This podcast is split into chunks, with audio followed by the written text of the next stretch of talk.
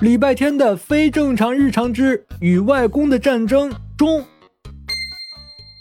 为了帮礼拜天完成合照作业而来到李家的外公终于住够了，想他的小菜园了。消息一出，别说双胞胎不答应，连胖大星都不答应。兄弟俩轮班看守，外公呢锲而不舍。一场没有硝烟的战争在李家持续着。当第二天中午，礼拜天从动物园回来，打开家门时，第一次在他的全能弟弟眼睛里看见了“救命”两个字儿。老哥，你再晚一步，外公再多说一句，我就被他洗脑了。哎呀，怎么叫洗脑呢？我这叫以德服人。小天，你听我说啊，那菜园子里呀，种了你们最爱吃的草莓和番茄。现在春天正是生机勃勃的时候，不光它们生机勃勃，野草害虫也生机勃勃呀。也有道理，当然有道理呀。外公最讲道理了。哦，还有啊，外公的那些小鸡、小鸭们也需要人照顾。虽然我拜托了邻居胖大婶帮我每天照看，但总是麻烦人家，多不好啊。确实不太好。嗯嗯，对嘛对嘛，你们这边啊，小七能做饭，你能做家务，你妈妈呀也活蹦乱跳，活得挺好。我在这干嘛呀？所以所以您下午陪我去逛街吧。啊，逛街？对呀，我和小七的衣服都短了，去买点新的，还有胖大星的猫砂，老妈的拖鞋。对了，小七，厨房里的锅是不是也坏了？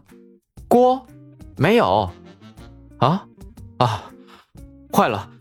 我昨天一个鸡蛋扔进去，锅底都穿了。就是这样，这么多东西，您忍心让我一个小孩一个人搬回来吗？不忍心。如果你们使眼色打暗号的时候能稍微收敛一点的话，话是这样说，但吃过午饭之后，外公还是嘟嘟囔囔的跟着礼拜天出门了。同时，为了防止他半路逃跑，李小七还没收了他的手机。哎呀，小天呐，东西都齐了吗？那点猫砂我来提吧，怪沉的。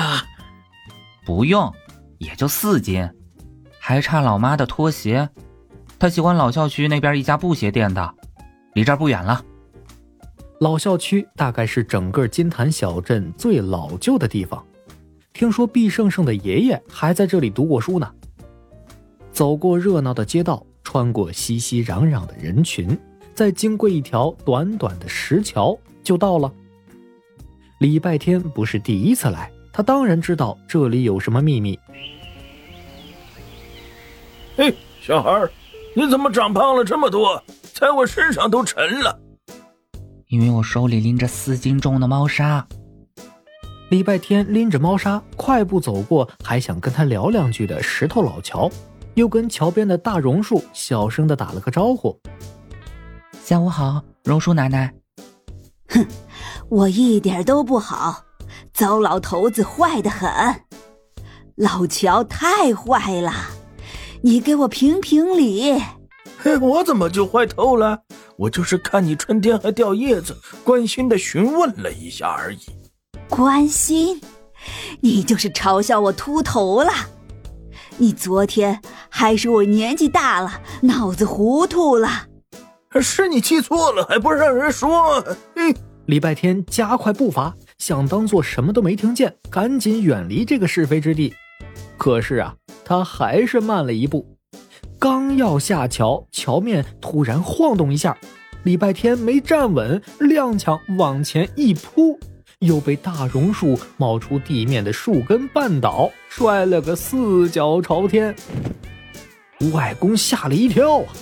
石桥爷爷闷闷坏笑，榕树奶奶还气呼呼的要礼拜天为自己评评理，而脑袋发晕的礼拜天眼前只有两个字儿：心累。